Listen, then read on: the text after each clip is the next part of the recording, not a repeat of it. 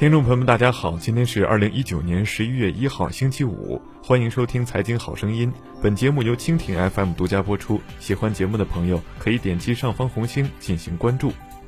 十月三十号，市场调研机构 Canalys 发布的一份数据在科技圈刷屏了。数据显示，中国大陆智能手机市场在二零一九年第三季度环比有所改善。出货量从第二季度的九千七百六十万台微弱上升到九千七百八十万台，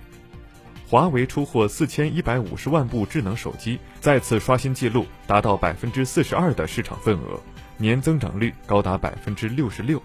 这是华为连续六个季度实现两位数增长。这意味着，在中国大陆市场，每十个人买新机就有四个人选择华为。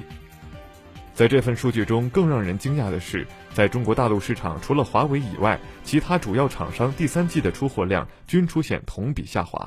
OPPO、vivo、小米和苹果出货进一步受挫，他们的合并份额仅占市场的百分之五十，低于二零一九年第二季度的百分之五十四和二零一八年第三季度的百分之六十四。十月二十三号，华为消费者业务手机产品线总裁何刚宣布。截至十月二十二号，二零一九年华为手机销量已突破两亿台，比二零一八年提前六十四天。第四季度又是手机销量的高峰，在无重大意外的情况下，华为出货量排名全球第二，基本稳了。华为与其他厂商在市场占有率上已经拉开巨大的鸿沟。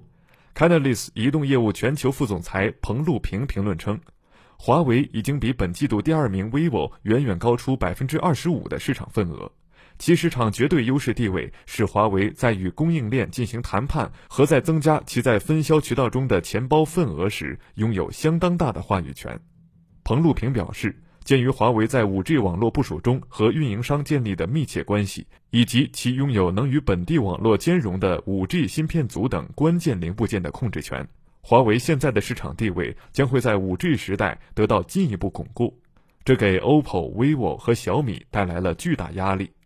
Canalys 研究分析师表示，尽管不断有新产品推向市场，vivo、OPPO 和小米的出货量还是出现了大幅同比下降。在第三季度，vivo 超越 OPPO 排名第二，而小米紧随 OPPO 其后位列第四名，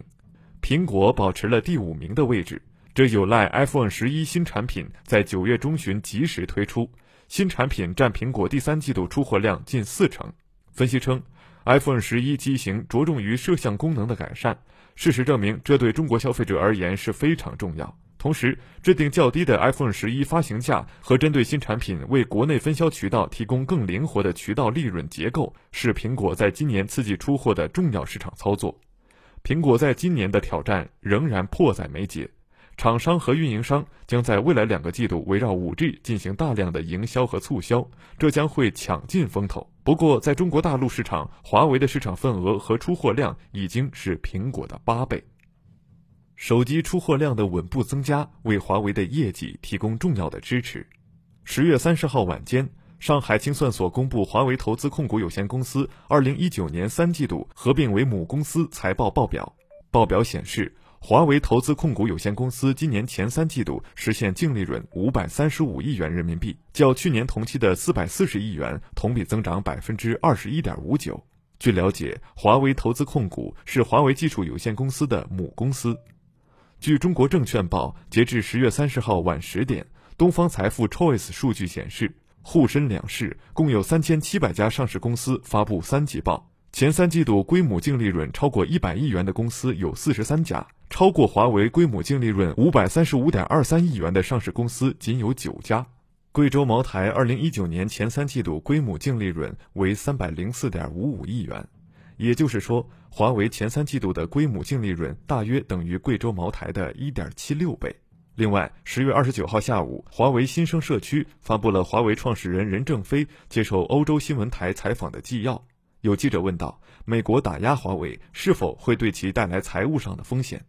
对此，任正非回应说：“华为不会出现财务风险，增长速度可能还会不错。”对于外部原因，他解释说：“华为有很多独特的优点，这些优点是客户继续购买的理由。”任正非说：“实践证明，华为在 5G 技术上领先世界很多，因此有充足的机会，不担心客户不用华为的设备。而是担心太多客户购买供应不过来怎么办。我们还要请中国客户不要买那么多，确保国外客户先用我们的设备，因为我们在国外的困难度要大一些。任正非总结道：“首先，我们不会有财务困难；其次，客户信任度是会改善的。客户来看一看我们的基站，或者买回去安装后一看，我们的基站是很好的，没有美国零部件。另外，任正非谈何时退休时表示：第一，当自己思维方式有了障碍的时候；第二，美国政府批准自己退休的时候。”